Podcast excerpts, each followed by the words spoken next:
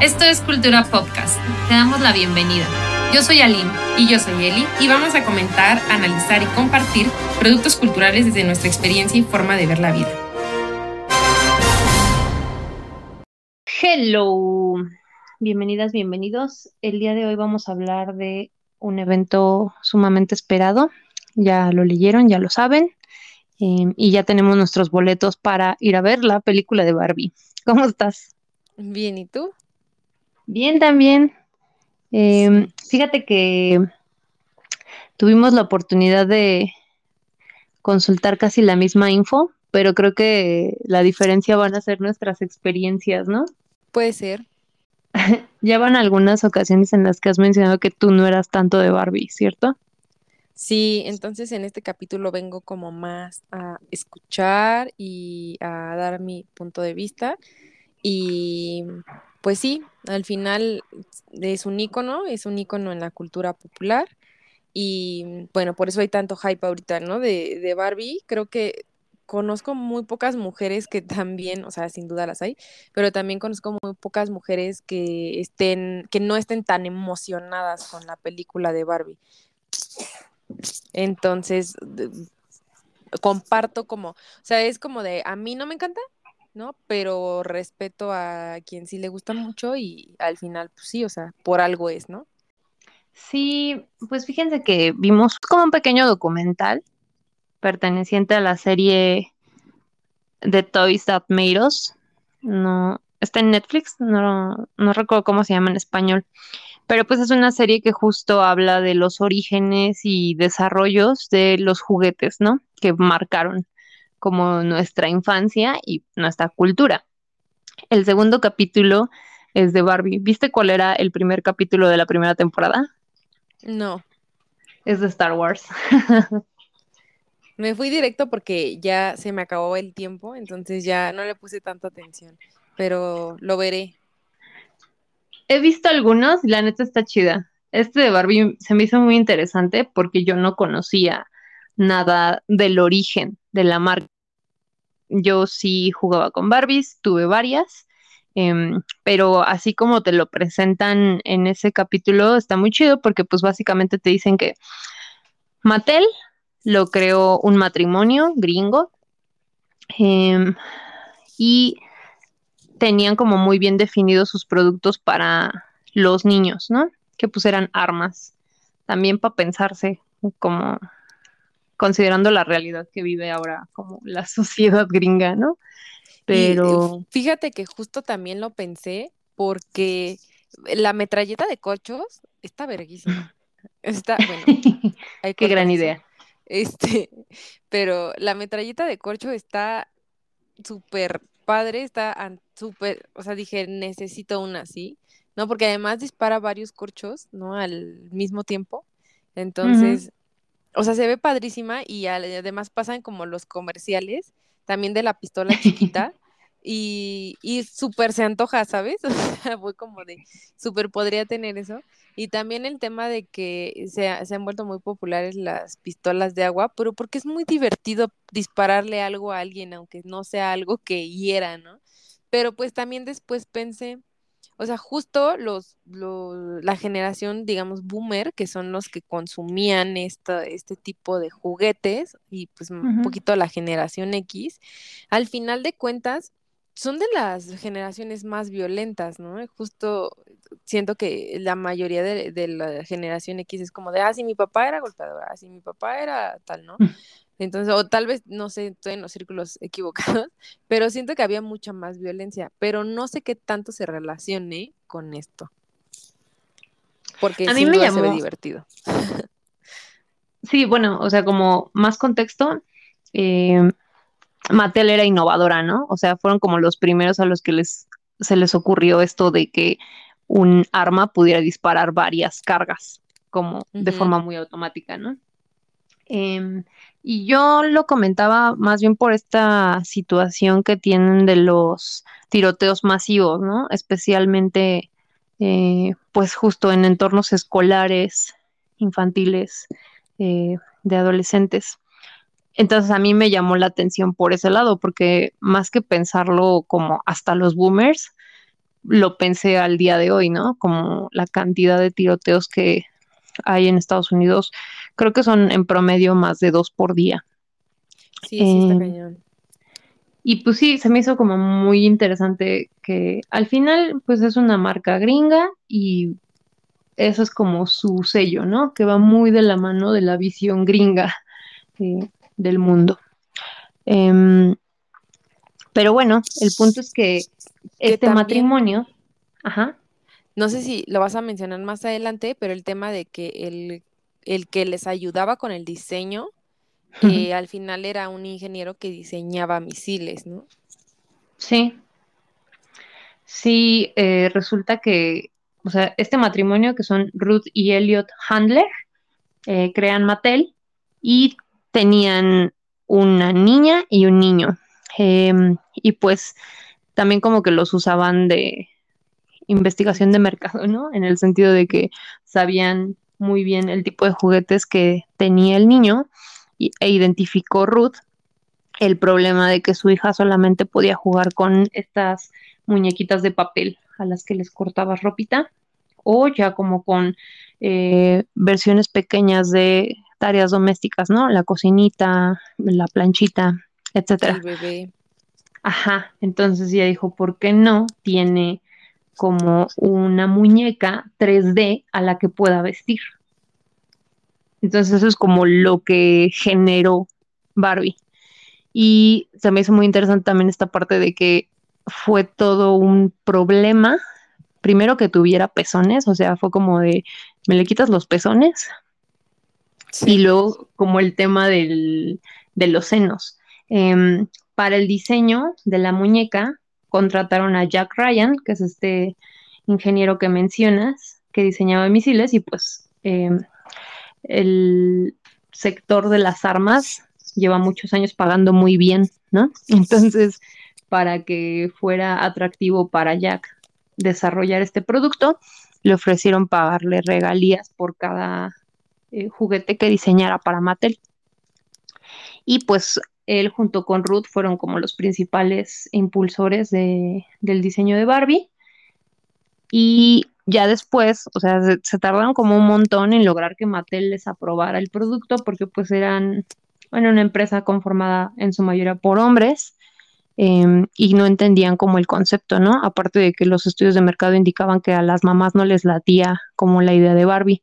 Y eso también se me hizo bien importante, que al final descubrieron que sí era un producto comercializable en el sentido en el que lograran convencer a las mamás de que les iba a servir a las hijas como guía para ser buenas esposas o como buenas eh, mujeres elegibles a ser esposas, ¿no?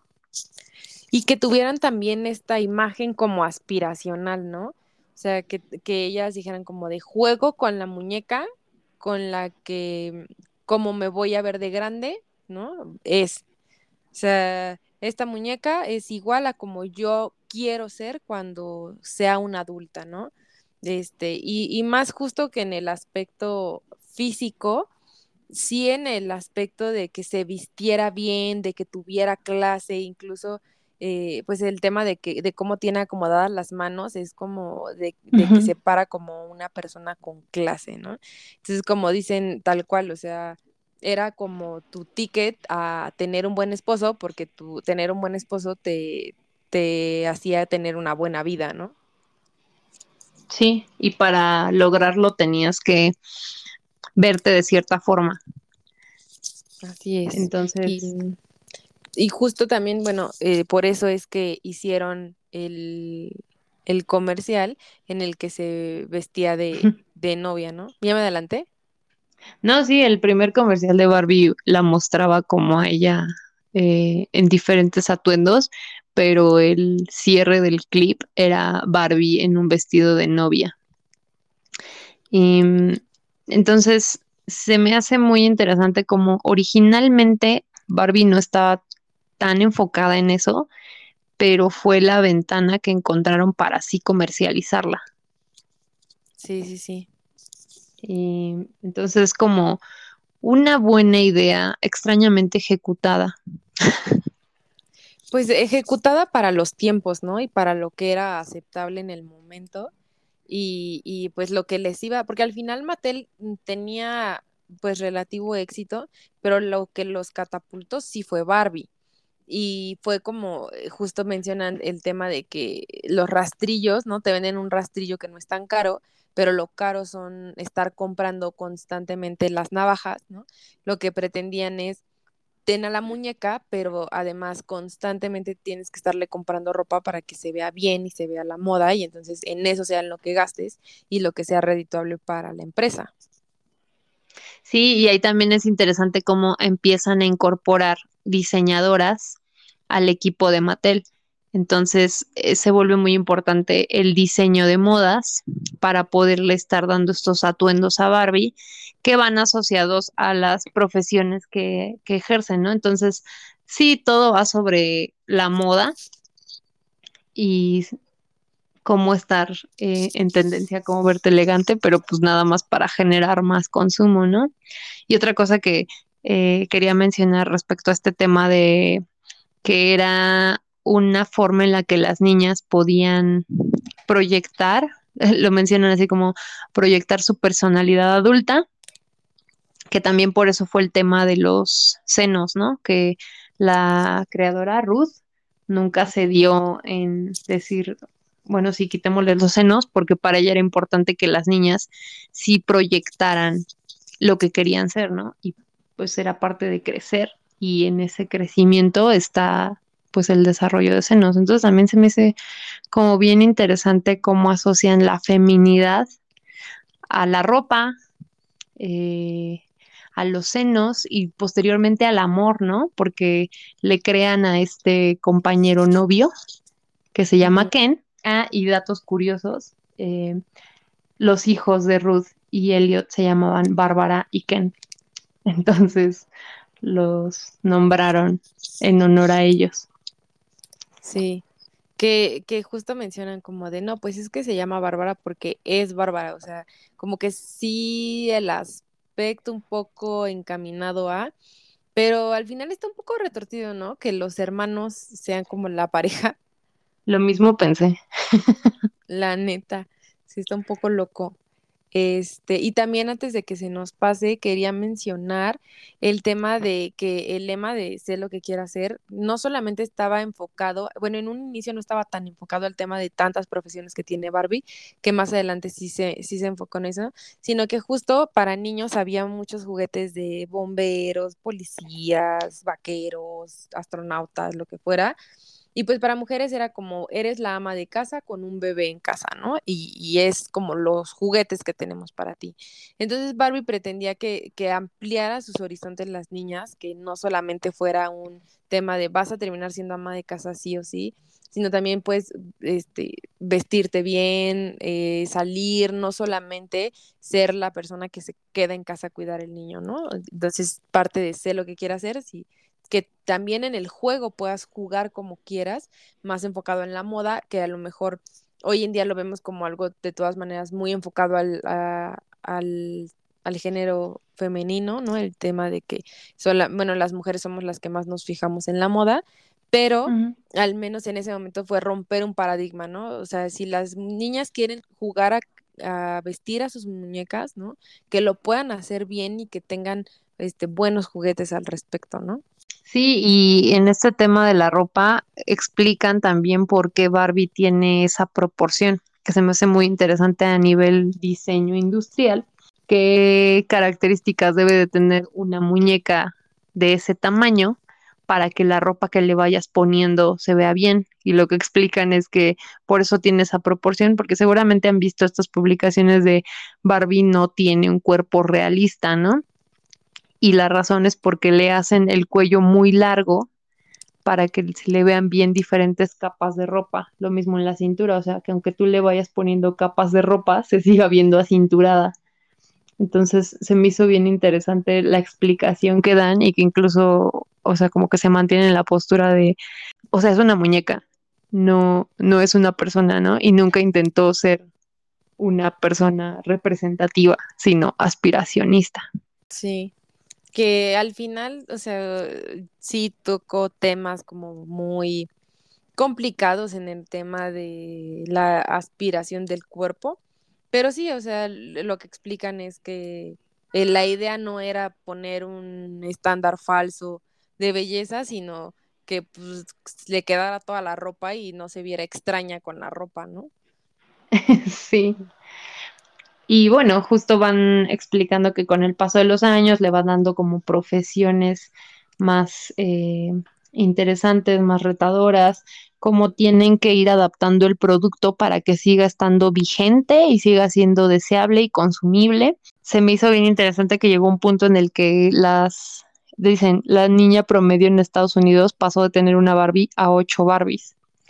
Entonces, como esta parte de el cómo generamos consumo, ¿no? Porque ya no solamente de ropa, sino las empezamos a distinguir eh, por tamaño o a lo mejor por raza eh, o incluso como por la forma en la que podías mover su cuerpo para que tengas más Barbies.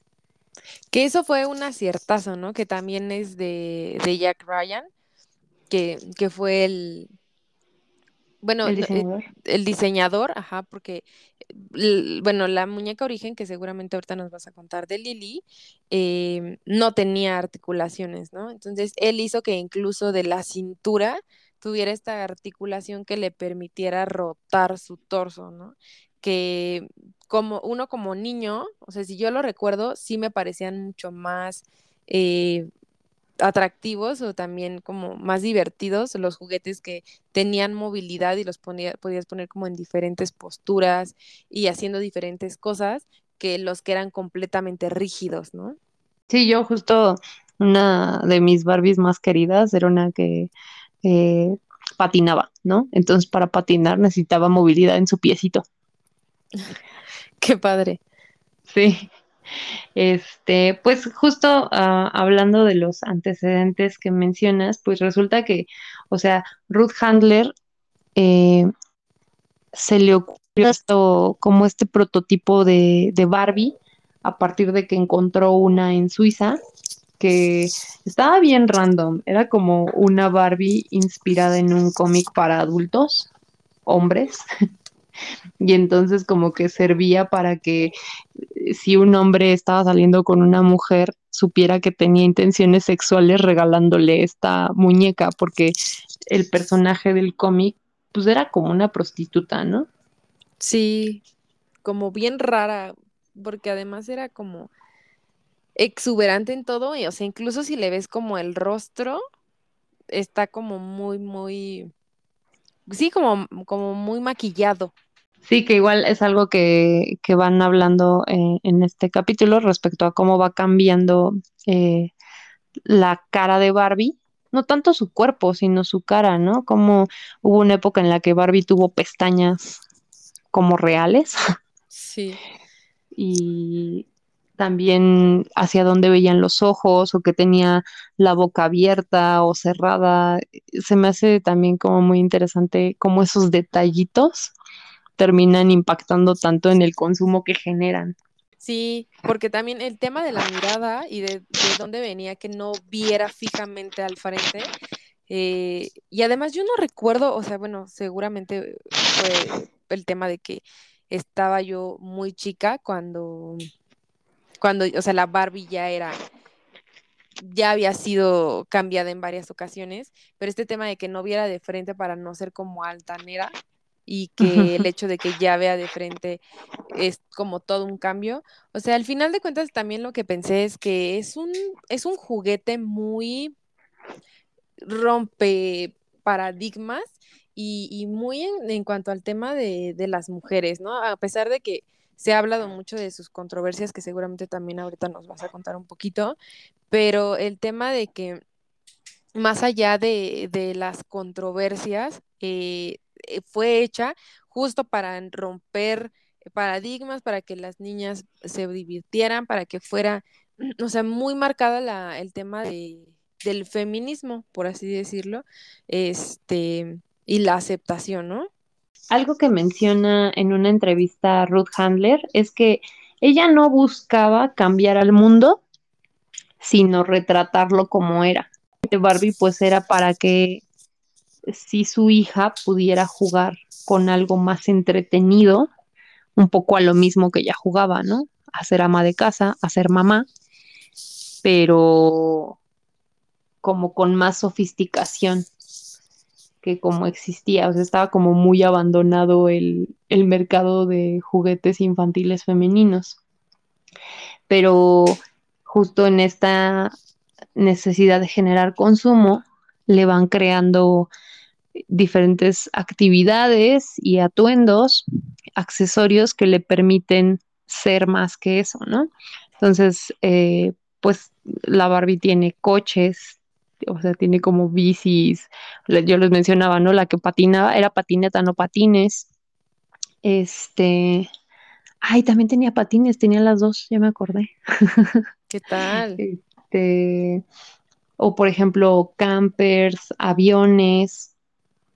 Entonces empieza ella también como a ser poseedora de muchos eh, objetos. Y sí llega un punto en el que empiezan a criticar que pues es una mujer blanca, gringa, y entonces necesita ser como más diversa, ¿no? Entonces desde los 70 metieron Barbies em, afrodescendientes, Barbies de color, pero al final el reflector siempre estuvo en la blanca, ¿no?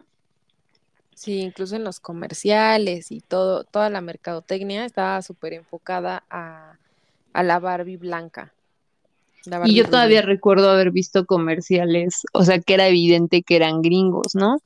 O sea, solamente era como un comercial eh, gringo diverso, pero insisto en que sigue siendo la sociedad gringa con todo este tema de estar tan centrada en la gente blanca, delgada, de clase media, ¿no?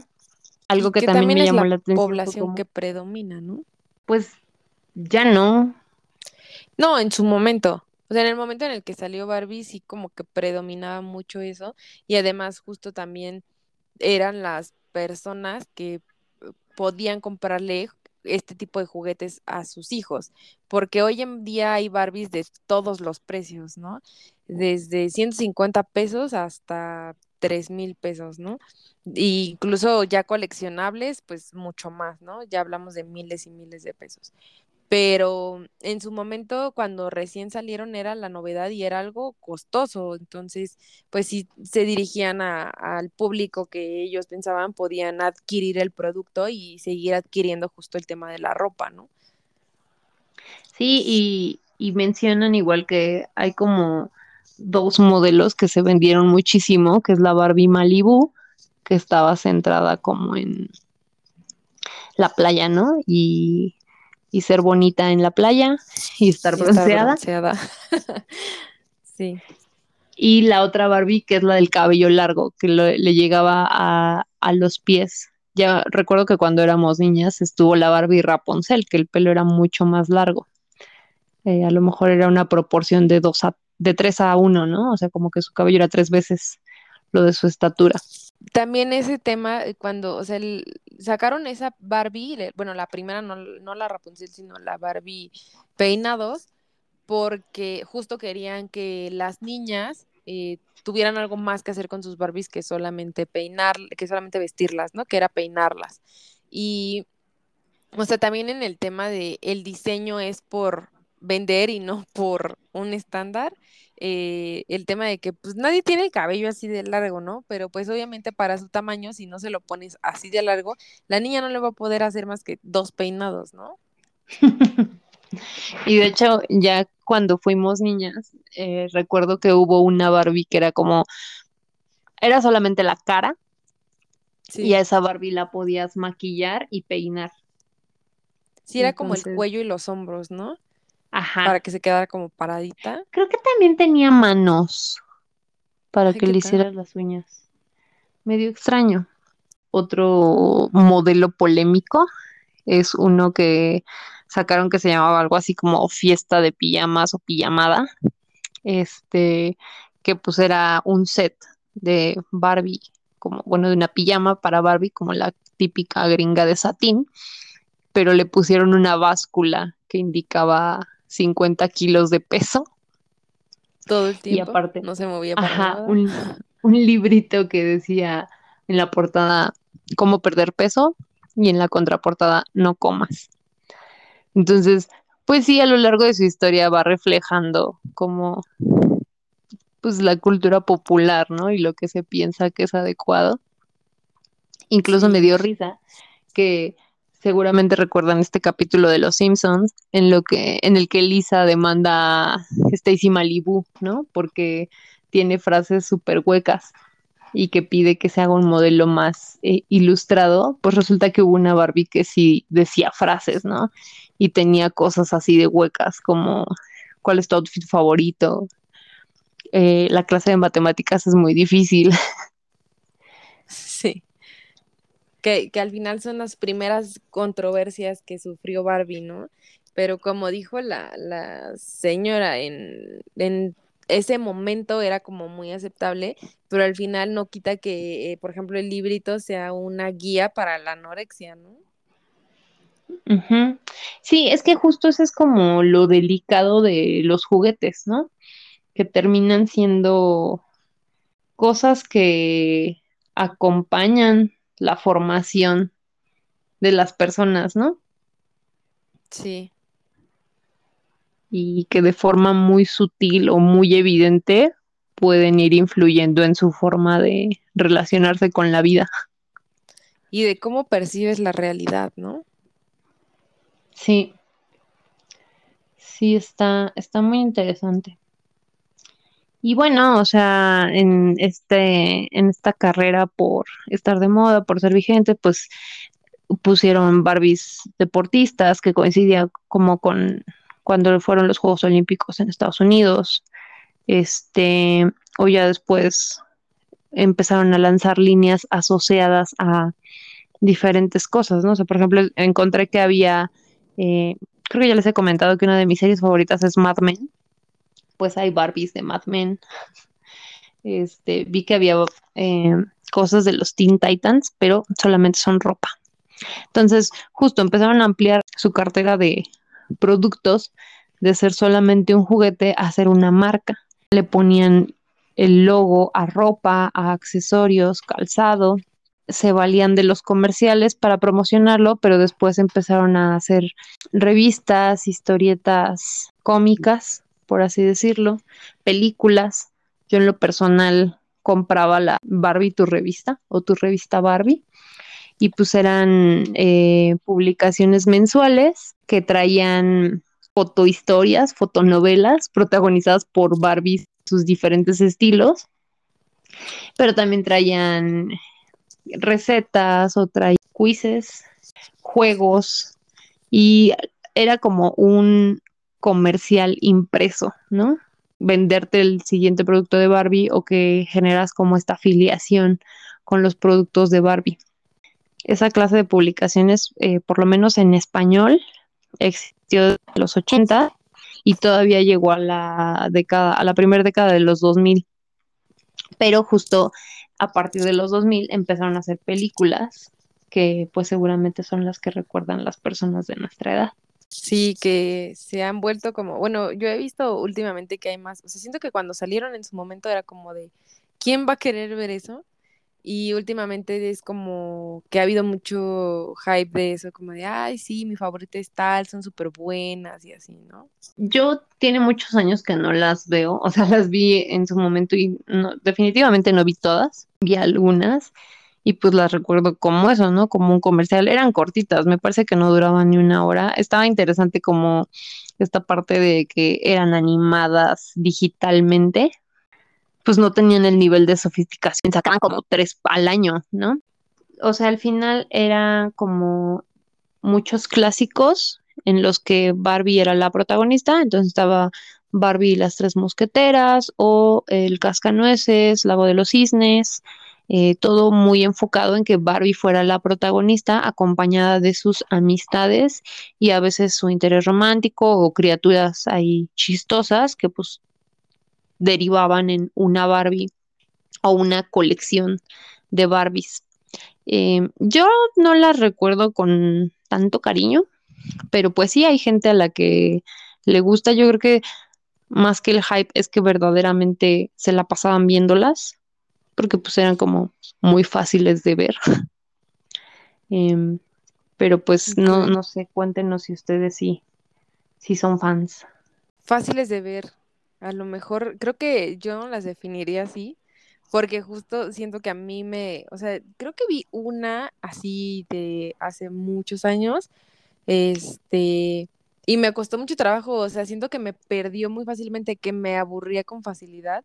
Y mira que soy una persona que no, o sea, bueno, siento que no me aburro con facilidad, ¿no? justo esta necesidad de cierre, pero de hecho ni siquiera la recuerdo, entonces, esta parte de que tú me dices, porque, por ejemplo, Delia eh, sí las recuerda como que eran súper buenas y que le gustan mucho y así, ¿no? Sobre todo, en particular, creo que la de Rapunzel es la que es como su, su hit y sí la recuerda como con mucho cariño, pero yo te digo que me acuerdo de haber visto una, además no sé si era el Cascanueces, que en general el Cascanueces me parece una historia un poco abrumadora, este, entonces como que no, o sea, de por sí no, no hacía clic como con el personaje, y luego no hice clic tampoco con la película, entonces pues ya como que me perdió para siempre, terminó de perderme. pues sí fue un poco negocio, porque, o sea, sacaban las películas, sacaban la línea de productos, lo reforzaban con un tipo de revista que daba como finales alternativos. Al final es toda una serie de productos culturales que buscan que compres, ¿no? Y es, es interesante esto que mencionas como de coleccionar juguetes y que ahora el chiste es que los Funko son nuestras figuras de porcelana. Sin duda. Creo son que... Los coleccionables. La, la, vitrina de las nuevas señoras. O sea, creo que Barbie tiene un papel muy importante en esto de coleccionar juguetes, ¿no? Leí que el récord Guinness lo tiene una persona con 15 mil tipos diferentes de Barbies. ¿Qué tal? 15 mil. Qué dinero. creo que ni Mattel.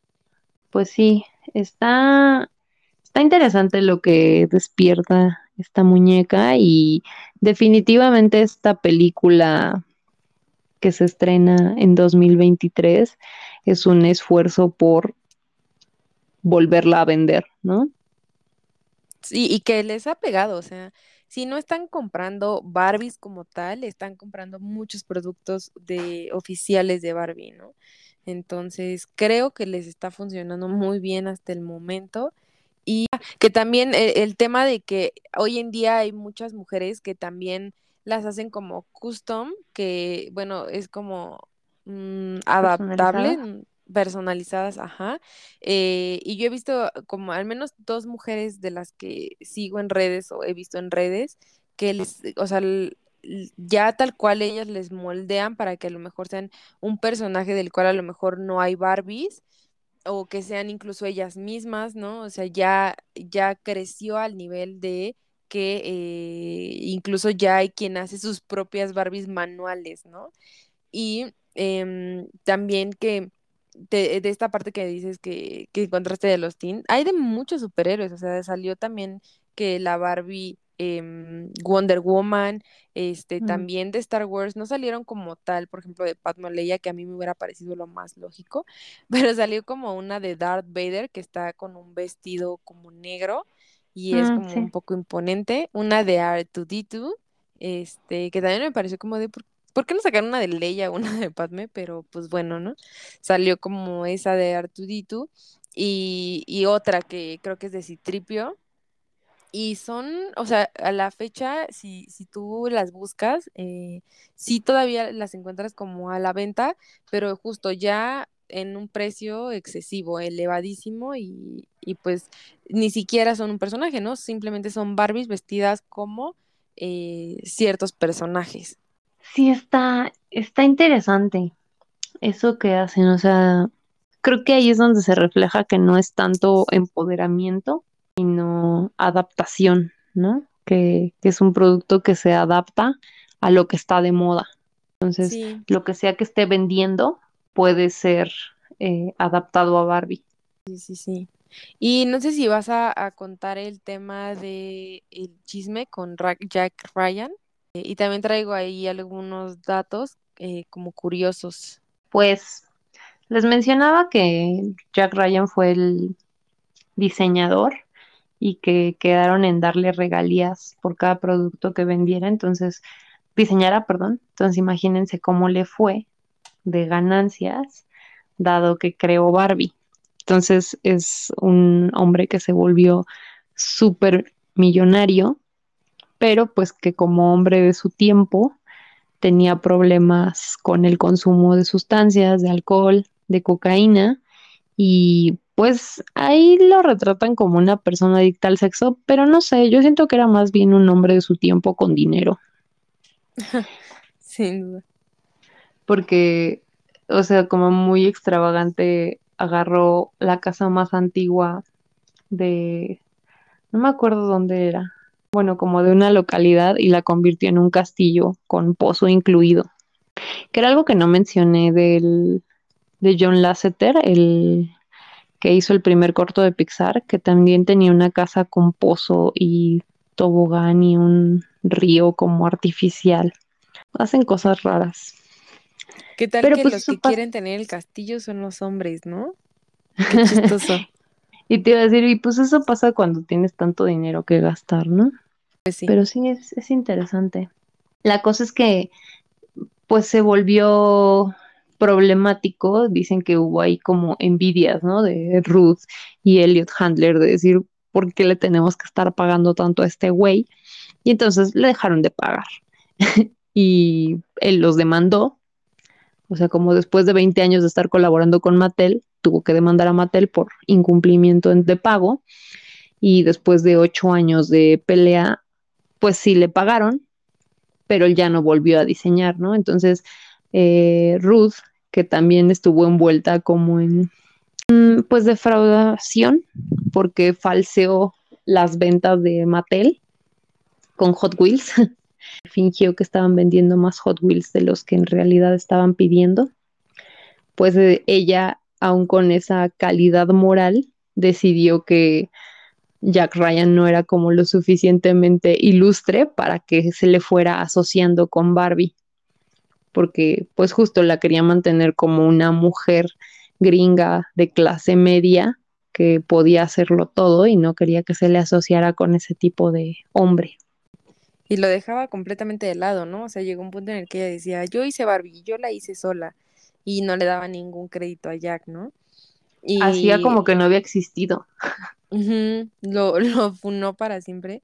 Y además, o sea, este tema de que falseó las cuentas hizo que incluso ella tuviera que hacer, o sea, sí tuvo como consecuencias, ¿no? Tuvo que hacer trabajo comunitario y me parece que pagar una multa, ¿no? Pues de todas maneras, como que Jack Ryan aún así era como de no, no, no, él que no se le mencione nunca, él no existió.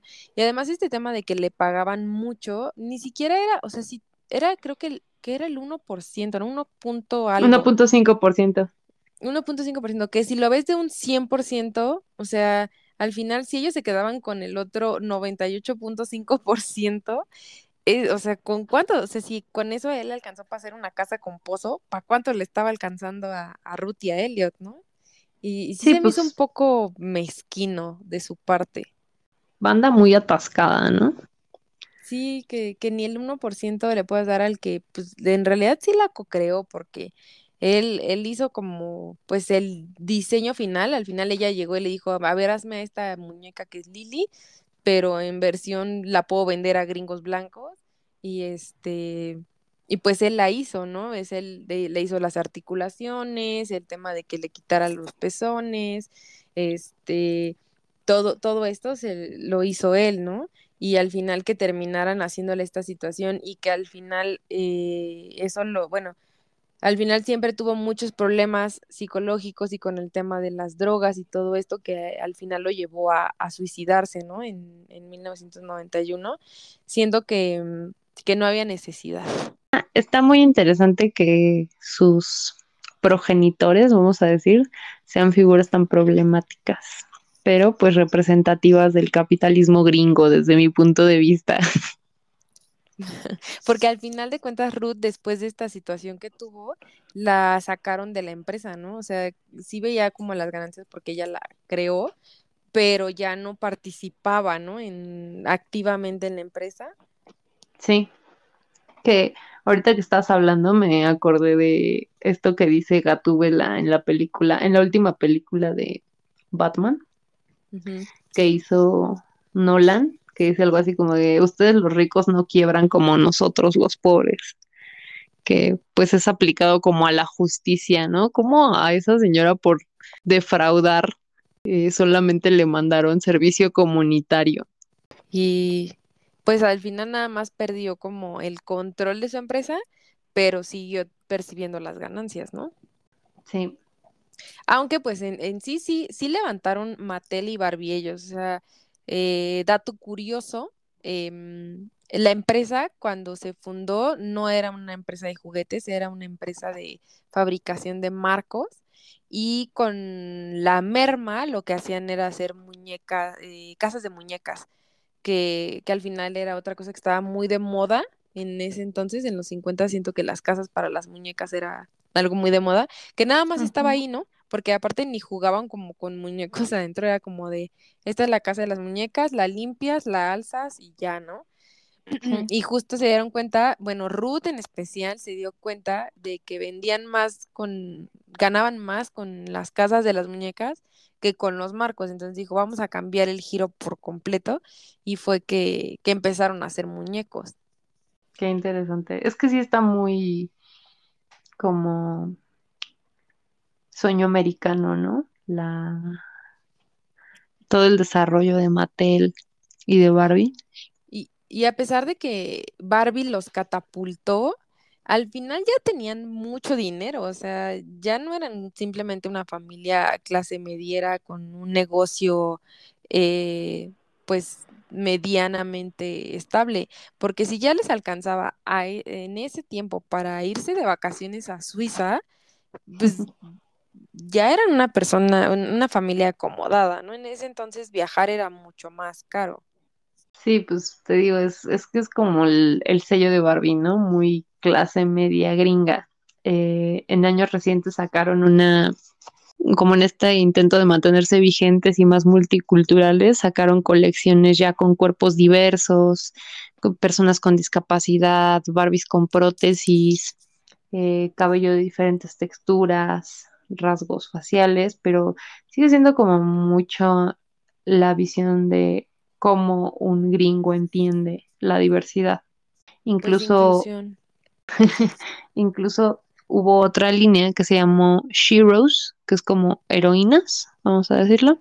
Y en esa colección metieron a Frida Kahlo, que fue un tema polémico porque la familia como con los derechos de la marca Frida Kahlo no lo autorizó, pero a Barbie, o sea, a Mattel como que le valió y es como, es un homenaje, no estoy comercializando a la marca Ajá, ¿qué registrada? Frida Kahlo.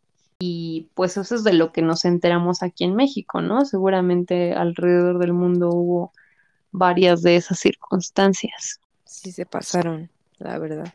Y pues esta, esta inclusión que mencionas de la Barbie ya en silla de ruedas, la Barbie ya eh, más bajita, más curvilínea, salió hasta 2016. Y Sí, realmente, o sea, si comparas, o sea, si tú, por ejemplo, quisieras comprar una Barbie de estas, pues sí es como buscarle, ¿no? Porque, bueno, yo lo mencionaba con, con una amiga este, hace, hace un rato. Eh, en sí las Barbies, el tema de que las más baratas siguen siendo Barbies normales, o sea, algunas sí de color, pero normales en cuanto a cuerpo. Y justo estas Barbies que son de inclusión, en primera son mucho más caras y en segunda hay muy pocos modelos. O sea, no es como que vas, por ejemplo, al Sanborns, le comentaba yo, porque eh, en este tema del acercamiento, la verdad es que en, yo trabajé en Grupo Salinas y hacían el juguetón, ¿no?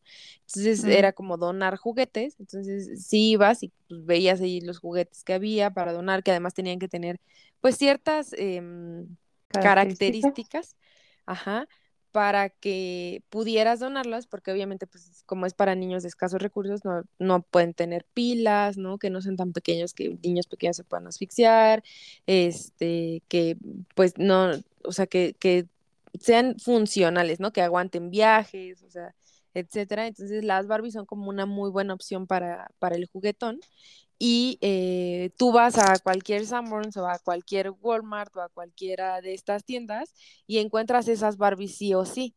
Pero ya las Barbies inclusivas no las encuentras, o sea, no es como que las encuentres en cualquier tienda. Sí, es, o sea, también ahí se vuelve como muy un juguete que sigue siendo muy excluyente, ¿no? Porque Pues se vuelven artículos de colección y pues, o sea, sí, como que no sirve de mucho que la niña se vea reflejada en ese modelo aspiracionista si de todos modos no puede jugar con ella. Sí, y ahorita de hecho con el tema de la película, eh, como que relanzaron a todas las Barbies que, porque bueno, para quien no sepa, eh, que seguramente sí, porque ha habido mucho de eso en redes sociales, Margot Robbie, eh, que es la actriz que, que va a ser de Barbie en la película, ha recreado los outfits más eh, característicos, más icónicos de, de Barbie. Y eh, así ha ido a cada una de las premiers, que bueno, ahorita ya no va a haber por el tema de la huelga, pero em, ha ido así a, las premiers y relanzaron eh, estas Barbies con estos outfits eh, al día de hoy, con la Barbie de hoy. Y a pesar de que en realidad solamente viene la Barbie sin accesorios, están arriba de los mil pesos, ¿no? Entonces ya, ya es un tema como más caro. Y que claramente se va a vender como pan caliente. Es que es el tema de la nostalgia, ¿no? O sea, también todas las marcas eh, han entendido que si ya no pueden venderle Barbies a las infancias de hoy, se las pueden vender a quienes crecieron con ella, como por nostalgia, ¿no? Entonces, como que por eso no tienen ningún tema en poner esos precios tan caros, porque ya no los compran infantes o sus progenitores, sino eh, personas adultas que trabajan y tienen un vínculo emocional con esa marca, porque lo hemos visto en nuestro caso Harry Potter, como ya sacan, el otro día una amiga me mandó un modelo de una Instant Pot, que es una olla multifuncional eléctrica que tiene pues nada más en el exterior como la serigrafía del castillo de Hogwarts. Es como todo su chiste, pero pues eso, o sea, venden electrodomésticos y seguramente debe de haber herramientas, ¿no? Y muchas cosas para adultos, pero basados en lo que consumían de infantes. Sí, pues en Star Wars ni se diga, ¿no? Yo la verdad es que, o sea, no es crítica para quien vaya a comprar su Barbie, completamente entendible. Yo también lo haría si fuera así de fan, ¿no? Y así es como compro cosas como, por ejemplo, el, el bueno, no, no lo tengo, pero el Artuditu que, que es palomera, ¿no? Que hace palomitas y llena como la cabecita de palomitas. Eh, también estas wafleras que traen las figuras, ¿no? Para que te salga tu waffle con figura de Star Wars. Este, algo que siempre he querido que no tengo, es lo que son los palillos que tienen la figura de, de espada láser de Star Wars. O sea, apenas mi hermano Daniel que se fue a Estados Unidos a, a los parques de Disney se compró un paraguas que tiene la forma de un, de un sable láser y ah, incluso prende. Entonces está súper padre y, y, o sea, es justo, o sea, un niño que va a querer comprar un paraguas, ¿no? Pero justo un adulto que fue fan de la saga y que todavía es muy fan, claramente vas a comprar un paraguas que prende y que tiene la forma de un sable láser, ¿no? Pues sí, y por eso tenemos una película de Barbie en 2023.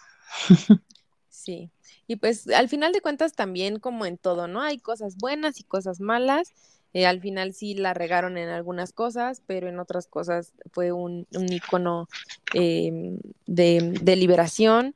Eh, en algunas cosas la regaron como en el tema del librito este, tratan de componerlo más adelante, tratan de ser más inclusivos, también pues de aprender y al final pues todas las marcas lo que quieren es vender, ¿no? Entonces, pues no se les culpa tampoco por esto. Sí, y pues ya ah, como comentario personal, me quedé pensando en que a lo mejor sí influyó mucho Barbie en mi gusto por la moda, como que no lo había cachado. De niña tuve una Barbie que se llamaba Boutique, que era una, o sea, era como un stand de una tienda y vendía eh, zapatitos, entonces tenía como la caja de zapatos y las zapatillas, eh, bolsas, tenía su cajita registradora, un teléfono y este tema de que la manita sí le permitía como atorarle cosas, ¿no? Que parecía que estaba usando. Sí. Tenía dos cambios de ropa. Este, súper fan. Y también, pues, esta Barbie que les comento, ¿no? La, la deportista, que también eso, es que eso es lo chido, que te permitía como vivir tus diferentes facetas. Y tuve otra, otra, pues es que era más bien un software, igual muy interesante se me hace esto de que siempre se están adaptando, ¿no? Tuve una que se llama, un software que se llamaba Barbie Diseño de Modas. Entonces era un juego en computadora en el que tú como que agarrabas diferentes em, bases de vestidos, faldas, blusas, etcétera. Eh, les cambiabas el color, el estampado y luego lo imprimías en una tela adherible. Pues sí, súper. Ay, cuánta este, tecnología. Justo, súper tecnológico privilegiado. Este, pero pues mira, tuve la fortuna. Eh, pero pues sí. Sí. se volvió insostenible, ¿no? Porque pues la, la cantidad de tinta, este, las telitas también estaban carísimas. Yo me quedé con el set de inicio y ya no volví a tener más. Pero pues seguía siendo un juego entretenido. Y pues sí, o sea, no sé, no sé si haya apps de Barbie. No sé qué hay en el mundo de Ah, las Barbies sí, más allá de. seguramente todavía hay incluso videojuegos. Entonces, eh, y también mucha referencia, este, pero bueno, antes de pasar, eh, también les quiero comentar un poco de las referencias que ha habido en, en otros, en otros programas y así de, de la muñeca Barbie, que a título personal también, uno, aunque uno pensaría que no influyó tanto, ¿no? Porque yo no era como tanto de muñecas Barbie, pero al final, por ejemplo, o sea, yo sí tuve cosas de Barbie, tuve, recuerdo una, igual y tuve más, recuerdo solo una, este, pero por ejemplo, ya, ya te lo he contado a ti, creo que aquí no lo he contado, pero el tema de que yo, pues como tenía dos hermanos, siempre jugaba con ellos a cosas como, entre comillas, de hombres, ¿no? Que, pues en general los juegos no tienen género, ¿no? Pero pues bueno, jugábamos cosas así. Y entonces yo le pedía de que a mi mamá como de, pues quiero jugar el Nintendo con mi hermano, ¿no? Entonces mi mamá me compraba el, el control rosa, ¿no? Em, y pues siempre el color rosa ha sido tan icónico de Barbie que me regaló varias cosas de Barbie, como por ejemplo cuando le pedí un carrito a control remoto, me compró el de Barbie, ¿no? Este, porque ella quería que fuera rosa y, y como que se distinguiera, ¿no? Entonces, eh, alimentó mucho mi amor por el color rosa y no tanto por un tema de que yo lo viera como femenino, sino porque todo lo que me regalaban y que me compraban que fuera de, de mi gusto, ¿no? Como mi Game Boy, por ejemplo, también fue rosa. em, a la fecha mi Nintendo Switch es rosa.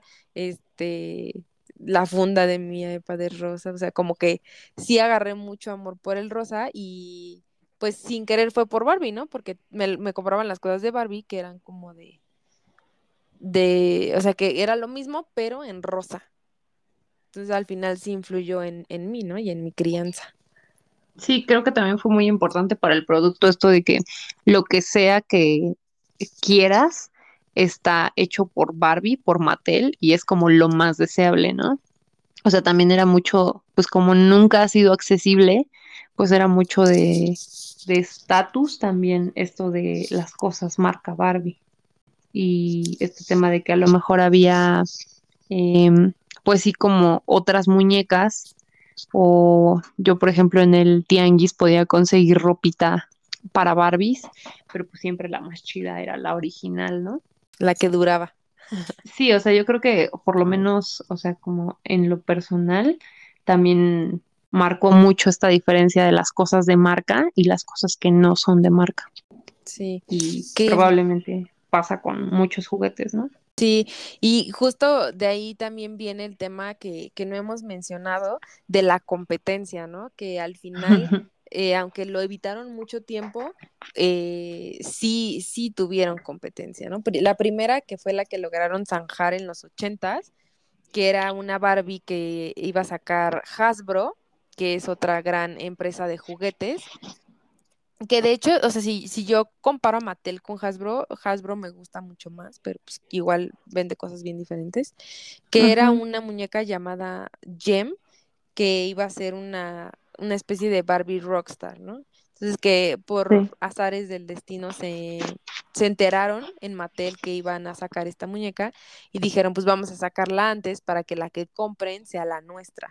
Y en cuatro meses así, al calor de, del vapor, ¿no? Este, sacaron a la Barbie y sí salió después la de Hasbro y sí parecía que pues, la habían copiado, ¿no? Cuando en realidad, pues, lo que hizo Mattel solamente fue atajar una situación. Y de ahí no tuvieron como mucha más competencia hasta los 2000 que pues ya también cambió un buen la mentalidad, las niñas ya éramos muy diferentes y eh, salieron las famosísimas Bratz, ¿no? Que también siento que en nuestra generación, eh, bueno, más bien en la generación que sigue de nosotros, eh, las niñas eran mucho más fan de las Bratz que de las Barbies porque pues eran como más extrañas, o sea, como eh, la forma de su cabeza y sus zapatotes y así, o sea, no era como, o sea, sí era una muñeca para eso, pero no, no tenía estándares, ¿no? Que es como lo que más le han criticado a Barbie, el, te- el tema del estándar físico. Y, mm, y pues eran étnicamente ambiguas todas, ¿no? Todas tienen como los ojos medianamente rasgados. Ellas sí desde el principio sacaron varios eh, tonos de piel, etcétera. Entonces, y además eh, el tema de que también han habido como muchas traiciones en, en Mattel. Em, quien las creó fue Garner Bryan, que era un trabajador de Mattel. Y eh, de hecho, cuando le vendió la idea a, a la, a la otra empresa que era, no era Hasbro, era MCA. Este, mm, se, se la vendió todavía trabajando para Mattel. Entonces ahí Mattel dijo, pues te demando porque al final si la creaste y la ideaste cuando nosotros te pagábamos para idear para Mattel, pues es nuestra, ¿no? Entonces, este, al final perdieron, no lograron reclamarla, pero eh, pues las Bratz sí, sí fue ahí un tema importante. Y bueno, ya más en la actualidad, el tema de las Monster High, ¿no? Que es como, creo que desde hace mucho que no había un hype así por las muñecas, cuando, cuando salieron las Monster High, que, o sea, salía una en especial y se vendía como pan caliente y ya luego la encuentras en reventa. Digo, yo de esto me enteré porque ah, tenía una, una prima que, que las coleccionaba y también tengo un amigo que, que colecciona muñecas y, o sea, de que también hoy en día ya valen una fortuna las, las famosísimas Monster High, ¿no? Y es que es, es interesante esto que mencionan de la ambigüedad racial. Digo, al final pues todas son flacas, ¿no? Pero sí eran como una propuesta más moderna a Barbie, que era como muy aspiracionista, clase mediera, este, profesionista, ¿no? Sofisticada, vamos a decirlo. Y pues Sí, estas sí. Barbies que, bueno, estas muñecas que eran mucho más relajadas, que pues está chistoso que a mí ninguna me gustó, ¿no? O sea, sí, la neta es que sí soy como muy Team Barbie. Pero sí se, se volvió como más flexible la estética eh, deseable y con la que podías jugar, ¿no? Y que mencionan que eran más juveniles, ¿no? Que Barbie ya se quedó como siendo la señora de la casa y, y las Bratz ya eran como estas chavillas que podían salir al antro.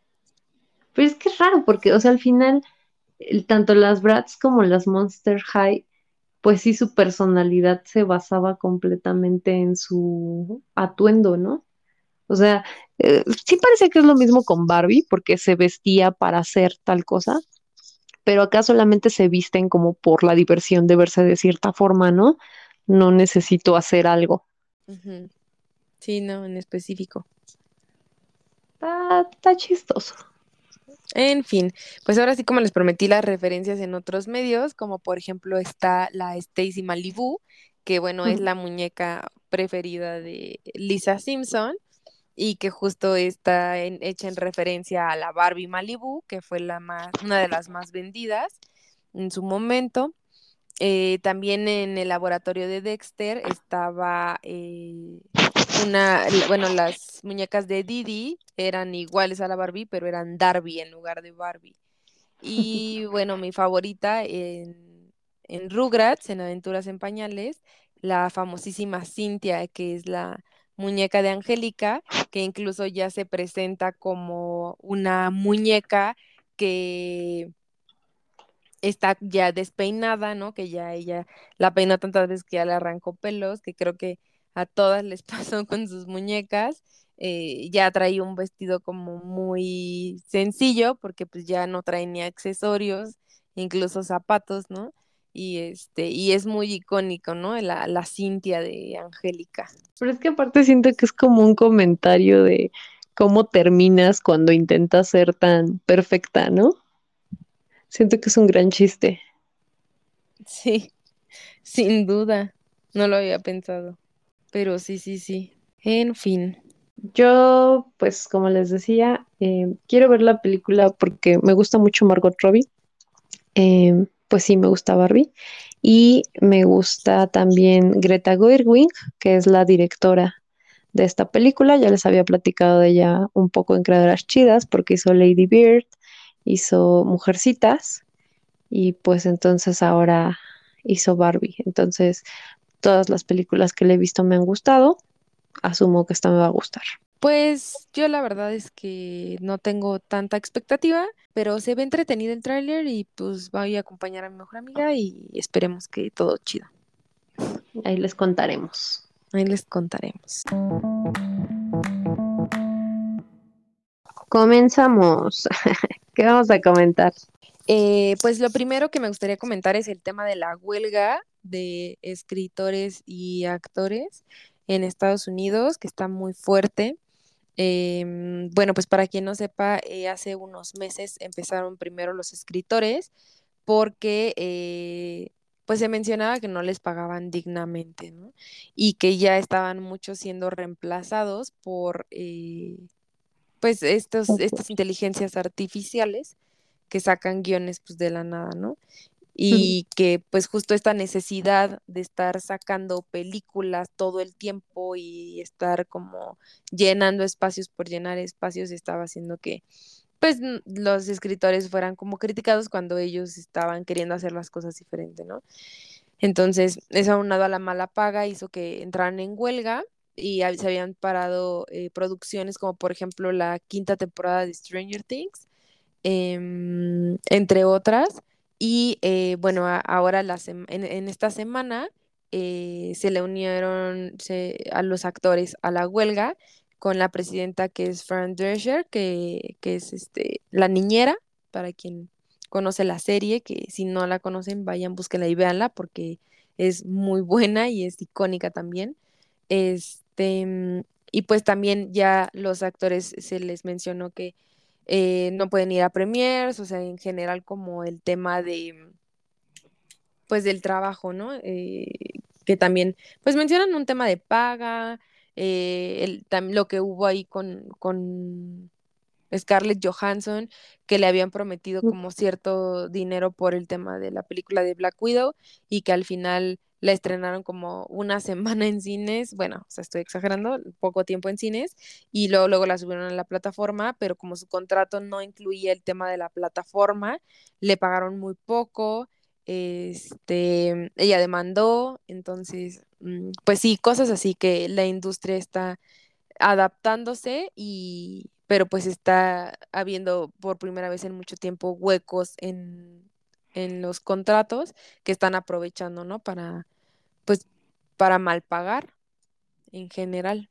Sí, es que es un tema de, de tiempos, ¿no? O sea, como que dicen, ¿para qué le pago tanto a esta persona experta en eso cuando puedo economizarlo con un software que pues pago una vez y se vuelve como muy redituable, ¿no? Pero pues obviamente no es lo mismo. Em, y en el tema de, los actores, las actrices, pues es también esta crítica a los ritmos de trabajo, ¿no? O sea, me, se me hace interesante que todo va muy asociado al tiempo y que el tiempo es dinero, ¿no?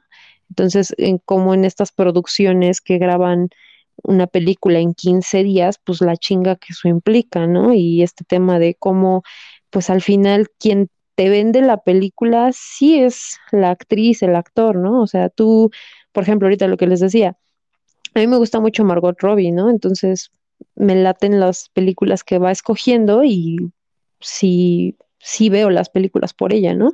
Reciben un pago como proporcional. También mucho lo que dijo esta Fran en su discurso que se me hizo bien interesante es que hablan de dinero, que no tienen dinero, pero le están pagando millones a sus CEOs que también es como una tendencia en Estados Unidos, a ir reduciendo como la planta de trabajadores formales para que las empresas se puedan empezar a ahorrar como estos costos indirectos le pagan a gente que ya sabe manejar como esas situaciones, ¿no? Entonces son los CEOs expertos en ir adelgazando el costo de las empresas y por eso les pagan tanto, porque se vuelve, o sea, como una inversión, ¿no? Le pago tantísimo a esta persona porque me va a recortar todos estos costos. Y pues lo que dice, eh, pues Fran pero pues es como la crítica es que es inmoral, ¿no? Que hagas eso. Y digo, o sea, más bien es como que pues también los gringos están poniendo duchos porque ese adelgazamiento de la responsabilidad social lleva muchas décadas ocurriendo. Pues también el tema de la explotación, ¿no? Eh, que hay muchas opiniones divididas, o sea, yo por ejemplo he visto posts y procuro no involucrarme en temas polémicos porque no me encanta discutir con extraños, pero comentaban así de, o sea, si lo piensas, Margot Robbie, que justo fue la que está dándole el boom a Barbie, o sea, y este compromiso que tiene de estarse poniendo los outfits más icónicos, eh, de estar en una ciudad y al día siguiente en otra y al día siguiente en otra, o sea, sin descanso, ¿no? Incluso en Europa y ahora en, América y mañana en Estados Unidos y al final de cuentas, eh, ¿cuánto descanso puede tener si hoy está aquí en México y mañana ya tiene que estar en Los Ángeles, ¿no? Y pues el tema que le dicen, pues para eso le pagan y le pagan bastante y pues al final ni sabemos cuánto le pagan, ¿no? Y ya están como opinando, pero al final, o sea, uno lo ve y si fueran, o sea, si no fuera algo tan glamoroso, ¿no? Si no fuera un trabajo tan glamoroso, si fuera, no sé, a lo mejor un tema de, de marketing que es el, no sé, el analista de marketing, y hoy te dicen, hoy tienes que estar en México, mañana en Los Ángeles, pasado mañana en Toronto y después en Europa en un, o sea, en cuatro días diferentes, a lo mejor sí dirías como de, oye, pues qué onda, ¿no? O sea, tan simple como el tema de las sobrecargos, que sí les tienen que dar eh, descanso proporcional al tiempo que vuelan, ya por contrato, ¿no? Y, y al final a los actores, ¿qué, qué tanto se, se ve esto, ¿no? Y es que, o sea, sí es como un poco volver al tema de lo de Ryan. O sea, sí es un chingo, pero lo que se está, lo que le está generando a la empresa, a la marca, es mucho más, ¿no? Sí, sí, sí. Se quieren ver bien Mattel. Ah. Pero pues es que es, es, lo mismo, o sea, como que pues lo que está mal es tanta acumulación, ¿no? O sea, de que le puedas pagar tanto a un CEO para que tú puedas ahorrarte y acumular más, o sea, eso es como justo lo inmoral o lo poco ético si nos vemos más rigurosas, ¿no? Sí, sí, sí, si nos paramos. Y pues a ver qué logran. Sí, pues sí. Y pues ojalá, o sea, si, si realmente están ocurriendo estas cosas, que, que sea lo mejor para todos, ¿no? Que sea un ganar-ganar y que todo sea equitativo. Sigue siendo muy importante lo que pasa en Estados Unidos a nivel mundial, ¿no? Por lo menos eh, en discurso, o sea, porque el Me Too generó mucha más conciencia en torno a la violencia contra las mujeres y el acoso sexual en todos los ámbitos, ¿no? En el laboral específicamente. Entonces, eh, si esto llega como a buen puerto, pues esperemos que por lo menos en el discurso, una embarradita vaya llegando a los diferentes países y pues así. Pues sí. Y bueno, en, el siguiente tema, que es un tema también eh, un poco ligado, es que, eh, bueno, hace mucho tiempo que no se tenían dos estrenos tan importantes, porque el día viernes no solamente se estrena Barbie, también se estrena Oppenheimer, que es eh, un tema relacionado, bueno, es más bien cómo se creó la bomba atómica.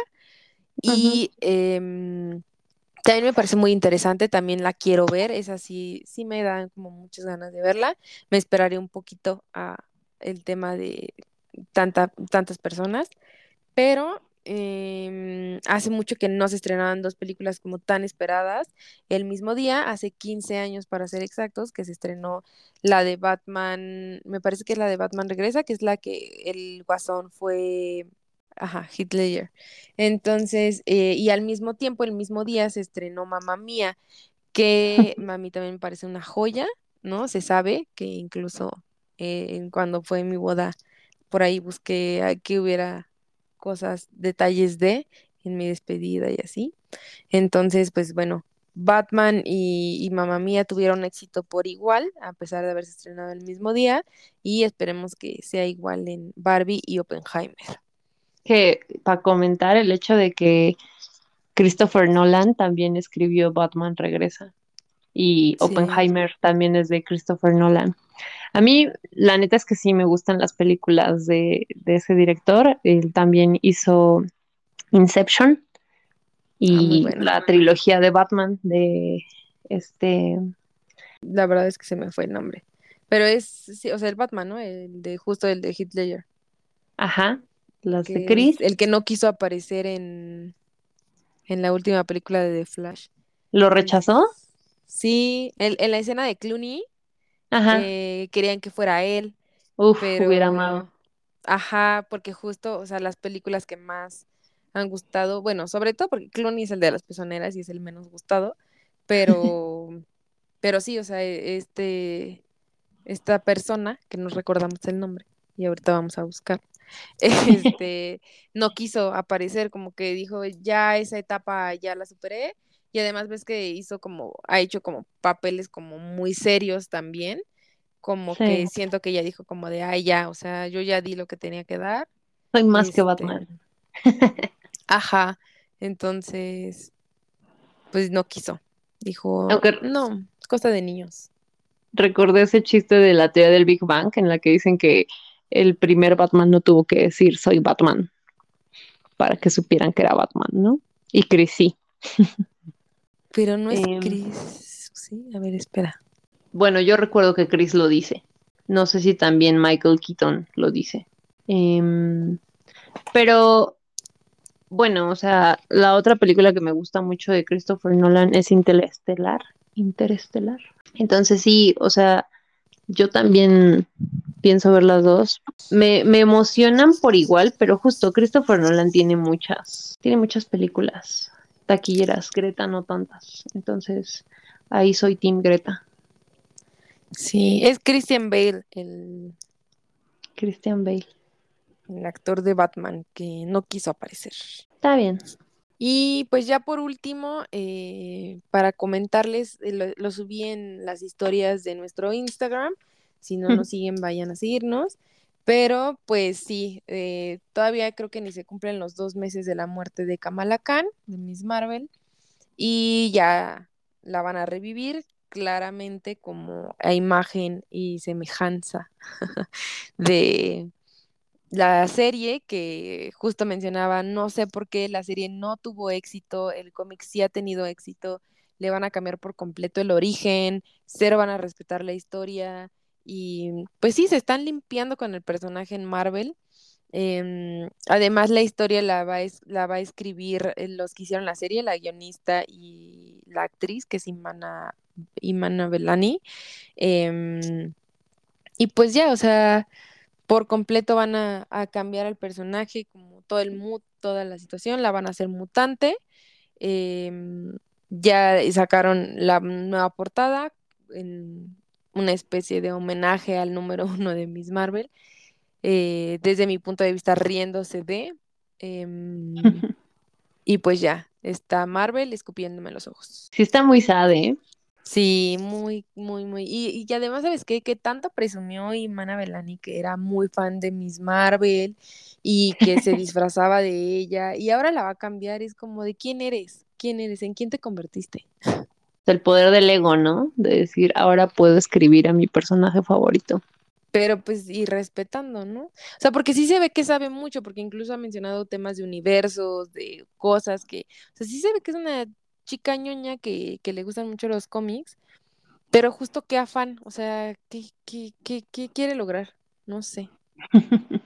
Pero es pues que no no, sé, no es tema de ella, ¿no? Es de quien le está permitiendo hacer esto. es que lo que te iba a decir es que, o sea, sí puede que el cómic fuera, o sea, es un buen cómic y que le fuera bien, pero a lo mejor no le iba tan bien, ¿no? Porque como que tampoco lo imprimían tan seguido. Entonces dicen, o sea, tenemos un buen personaje que si le metemos más punch, según ellos, seguro vende más. Pues el tema es que dónde está teniendo el punch, porque, o sea, al final a lo mejor no se vendía tanto, no lo sé, porque al final no se descontinuó. O sea, Miss Marvel siguió vendiendo a pesar de la pandemia, por ejemplo, que en la pandemia muchos títulos se dejaron de escribir y sobrevivieron como justo los más vendidos y, y Miss Marvel fue uno de ellos. Entonces, pues a lo mejor aquí en México el tema de que pues, salieron como tres cómics de Miss Marvel, ¿no? Un compilado y ya. Pero en Estados Unidos sí se vendía bien. Pues lo lamento mucho. En fin, me pueden dar su pésame. Este. La y pues semana es- pasada por Teen Titans y esta semana por Kamala. Ya sé. Pues el tema este de que están pues sacando todo muy al, al vapor ahí, al como salga, pero que ya salga. Y pues no está, no está siendo tan padre, ¿no?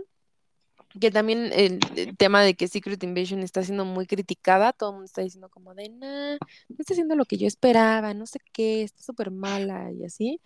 Y muchos dicen que es porque esperaban que, que fuera igual que el cómic, cuando pues al igual se veía que no, ¿sabes? O sea, se veía desde el trailer que no salían los, los mismos superhéroes que en el cómic. Y este tema de que no puedes juntar a tanto actor importante para algo como una serie, ¿no? No es lo mismo que Endgame, que pues sí le pagas todos por una escena, pero pues acá no, no es tan fácil, ¿no? Y pues de todas maneras la gente se está quejando mucho. A mí en lo particular sí me está gustando.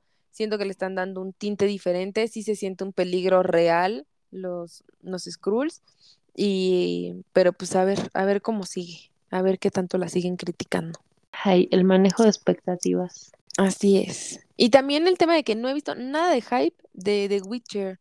¿Qué onda, gente? ¿No la está viendo? ¿No la están viendo? Eh, comentarios, ¿les está gustando? No, ya la acabaron de ver, se la maratonearon, no, ya no les interesa porque van a sacar a Henry Cavill. ¿Qué onda? No, es así, no, no se me antoja nada. ¿Cómo crees? ¿Pero ya viste las primeras temporadas? Empecé a ver el primer capítulo y no, no, no. ¿Too much fantasía? Ay, sí, no, no sé, incluso como que Henry no me cae bien. ¿Cómo crees? Se me hace el papel, o sea, me gusta más que en Superman.